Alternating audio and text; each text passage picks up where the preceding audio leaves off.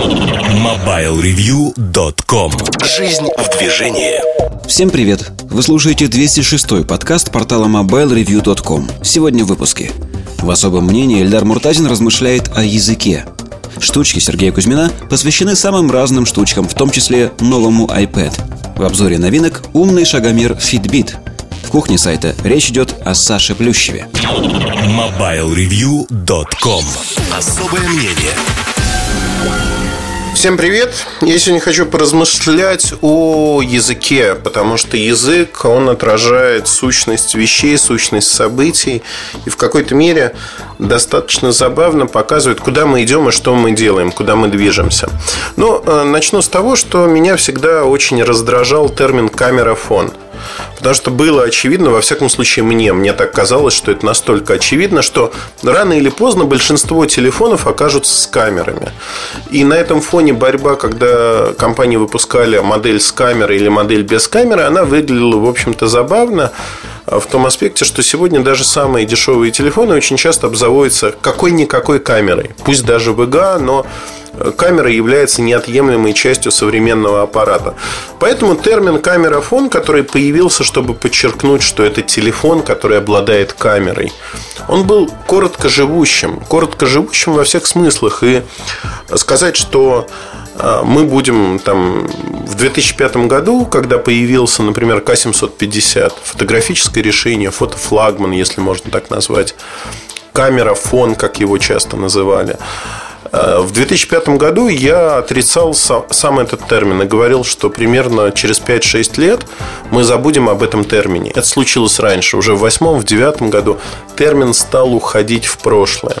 Фактически сегодня то же самое происходит со смартфонами, потому что большинство телефонов Большинство телефонов становятся смартфонами, хотим мы этого или нет. Можно долго обсуждать, потому что сам термин смартфон, он очень размыт. Но если говорить о том, что в итоге большинство телефонов станет все-таки так или иначе смартфонами, а, в том или ином виде, то есть телефонами, на которые можно ставить дополнительные программы в большом количестве, и это не Java программы, вот назовем так, то э, в какой-то момент больше половины рынка станут смартфонами. Причем операторы очень заинтересованы в них, заинтересованы по одной простой причине. Многие сервисы можно запускать. Доход э, с пользователя, который пользуется смартфоном, так или иначе, он выше. Выше в силу того, что люди начинают пользоваться вольно или невольно. Они пробуют, им нравятся погодные виджеты, расписание, расписание транспорта. Вот такие моменты. Они просто передают больше данных банально. И операторам это выгодно. Если люди говорят о том, что я буду пользоваться до конца жизни не смартфоном, а обычным телефоном, они в чем-то правы, потому что с точки зрения языка слово смартфон в какой-то момент оно исчезнет тоже. Исчезнет просто в силу того, что все телефоны станут смартфонами, они станут умными телефонами, они уже стали умными телефонами. Вот посмотрим, например, на японский рынок, который мне очень нравится многими моментами. А, вчера буквально прочитал, а, как забавно звучит название планшета. А, табурета. То есть, вот планшет это на японском табурета. Но забавность даже в другом. В Японии проникновение смартфонов набирало темпы намного быстрее, чем в других странах. Они доросли примерно до 70% рынка и встали, потому что до трети всех пользователей, они сказали, они, знаете, такие консервативные, настоящие японцы. Они говорят, а нам не нужно, нам не нужны смартфоны, мы будем пользоваться своими старыми обычными телефонами. И вот хоть скол на голове тиши, не будем мы пользоваться вот этими новыми вашими новомодными придумками. При этом надо понимать про Японию простую штуку. Я в свое время, лет пять, наверное, шесть назад, из Токио ехал э, в провинцию, и у меня в купе скоростного поезда сидела обычная крестьянка, бабушка, лет так 70. У нее был очень навороченный телефон, большой, такой настоящий японский смартфон со всеми пирогами. я на нее смотрю, говорю, она не говорила по-английски, через переводчика молодую девочку я поинтересовался, а чем она пользуется. Вот оказалось, что она пользуется электронной почтой, но она не знала, что это электронная почта. Ну, там с внуками переписывается, еще чем-то. То есть, фактически, она не знала правильных слов для того, чтобы обозначить, что это смартфон, но при этом она пользовалась многими сервисами. И вот тут язык тоже отражает там отправить e-mail или отправить сообщение, отправить весточку, что главнее. Поэтому я думаю, что термин смартфона уйдет, и многие компании сегодня они борются на рынке смартфонов за доминирование. Рынок смартфонов растет, но если посмотреть на язык и на те вот маркетинговые ухищрения, которые предпринимают многие компании, они начали придумывать уже другие названия, потому что понимают, что в смартфонах бороться бесполезно, суперфоны появились. Это вот как смартфоны, только круче. При этом мне кажется, что появятся и другие названия, другие какие-то функции появятся. Э, не удивлюсь, если банкофоны появятся, то есть телефоны с банковскими услугами. Или, ну, мьюзик-фоны уже были, прошли сегодня все телефоны в той или иной мере музыкальные. То есть язык, он четко отражает, что мы видим как главную функцию в тот или иной момент времени. При этом, если смотреть в суть, то, конечно, в краткосрочной перспективе бюджетные телефоны никуда не денутся, они останутся телефонами.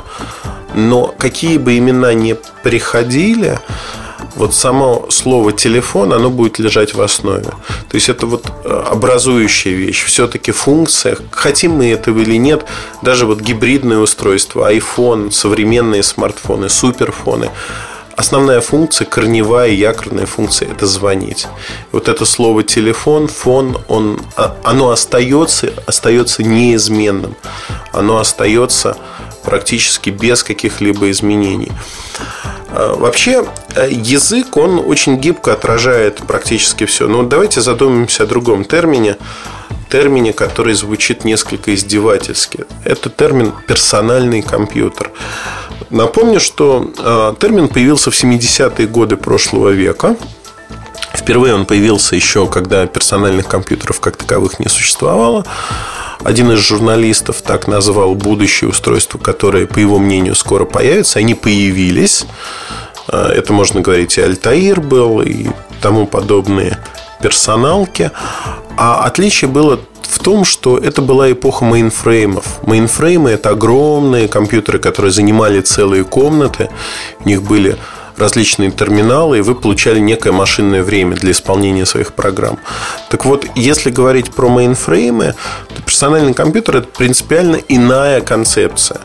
То есть, что он персональный, он принадлежит некому человеку. Это рабочее место. То есть это не терминал с доступом к огромному компьютеру, а это сам компьютер по себе, то есть единица бытия.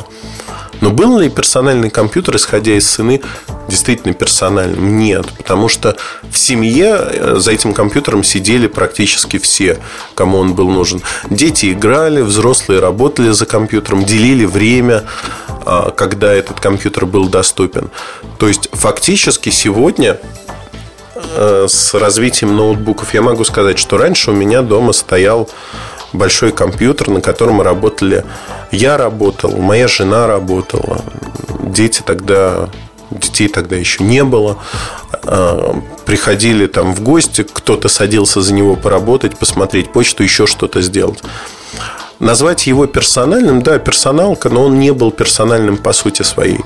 А сегодня вот каждый ноутбук, который у нас есть, каждый ноутбук в доме, он действительно персонален. Персонален вот без всяких скидок.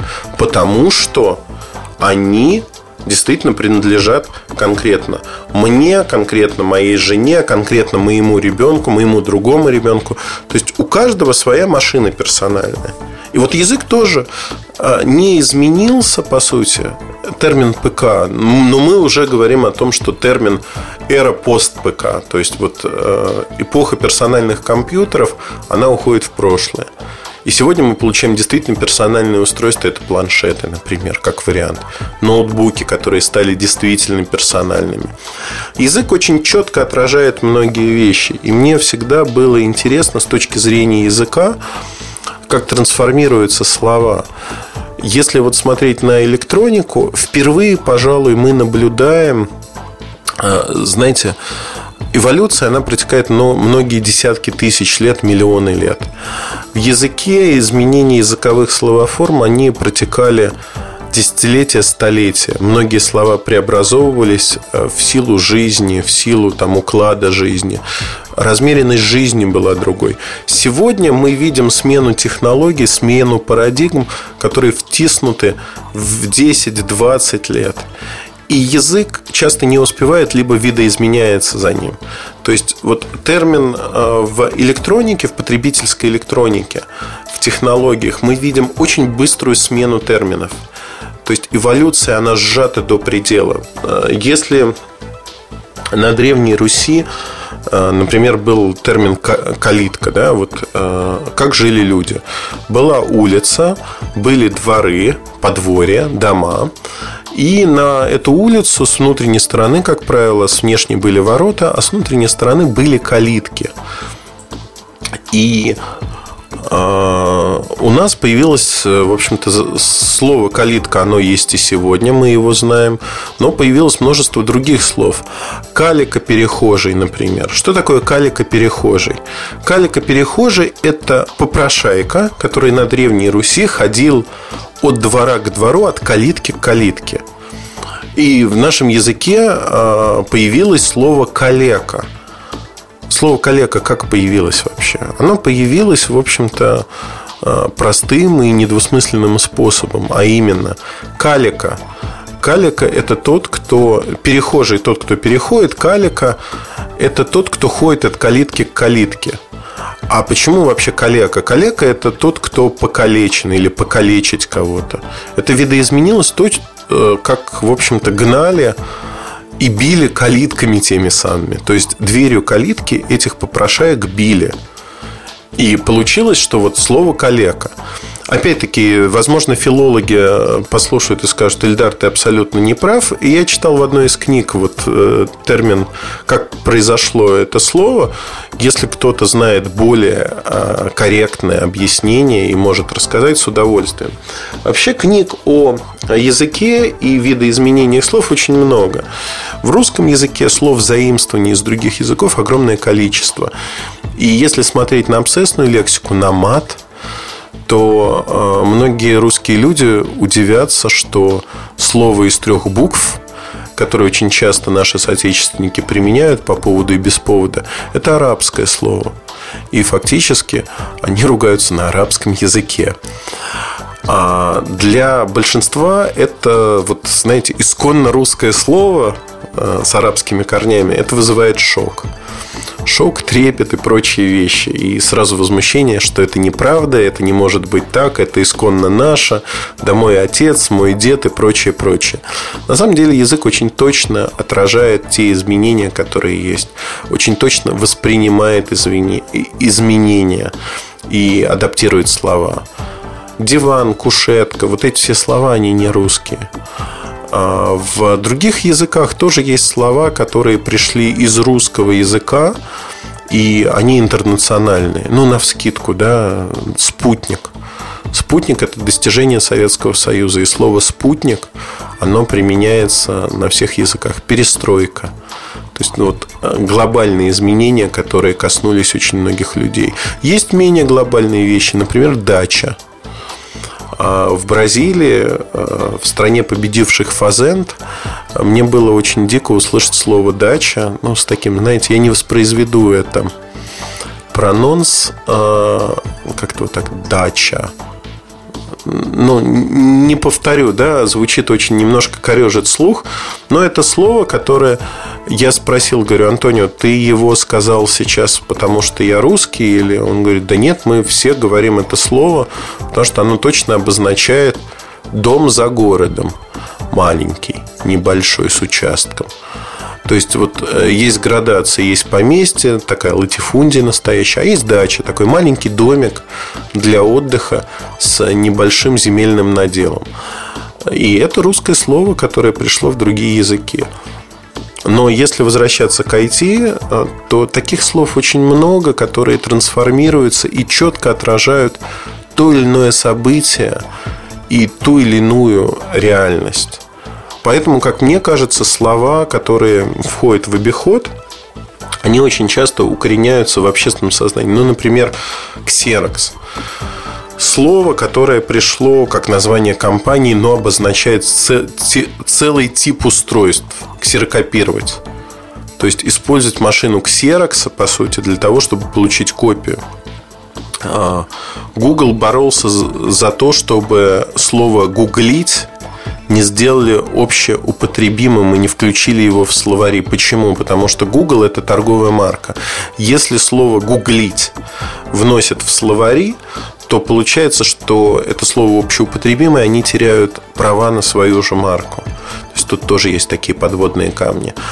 И а, такого рода вещей очень много. Много, потому что технологии развиваются очень быстро. Новые слова, которые обозначают какое-либо действие, они приходят в нашу жизнь и очень часто укореняются. Это отражение того, что мы делаем. Мне кажется, что сегодня, на сегодняшний день, я, к сожалению, не видел ни одной работы по филологии, по словообразованию, которая бы затрагивала именно языковые аспекты в области технологий. Как менялось наше представление о компьютерах и программах. Как менялись слова, связанные с ними. Как менялось, ну вот самое очевидное, да, были разные языки программирования низкоуровневые ассемблер, высокоуровневые языки. И э, люди по-разному называли то, как они программировали, кодили на этих языках. Сегодня этот сленг уходит немножко в прошлое, потому что языки видоизменились. И, на мой взгляд, что-то осталось, что-то нет. Но вот провести такое исследование, филологи всегда были далеки от технологий, как ни странно. Мне кажется, вот здесь на стыке можно найти очень много интересных вещей. Если найдутся люди, которые этим займутся, вот знаете, кладезь. Действительно, можно подобрать огромное число слов, которые видоизменились, которые стали другими, преобразовались. И они отражают нашу жизнь. Они отражают наши представления о технике. Они отражают то, как мы меняемся, и как меняются наши представления о тех же телефонах, например. Music фон, камера фон, фича фон, суперфон, смартфон. Рынок КПК существовал. PDA, Personal, Personal Digital Assistance, Ньютон, первый, 93 год. В 92 году впервые появился этот термин. Этот термин промелькнул на небосклоне 10 каких-то лет, и за 10 лет он исчез, растворился нигде. Сегодня мы не говорим PDA, мы говорим смартфон, мы говорим телефон. И телефон сегодняшнего дня включает в себя кучу функций, которые раньше персональный цифровой помощник включал в себя. Siri как вариант э, такого голосового помощника. Можно ли считать Siri помощником или нет? То есть вот тут очень много моментов, которые можно обсуждать крайне долго. Мне кажется, кому-то профессиональному, кто занимается филологией, словами, стоит заняться этим. Тема очень богатая и интересная. Я всегда открыт для помощи, если кто-то хочет заняться этой темой, потому что, как мне кажется, она крайне интересна. Надеюсь, что я вас смог заразить любовью к словам. И если у вас есть время, найдите книги просто о том, как появились те или иные слова. Таких книг много. Я думаю, что вы узнаете много интересного и нового. Удачи! Хорошего вам настроения. MobileReview.com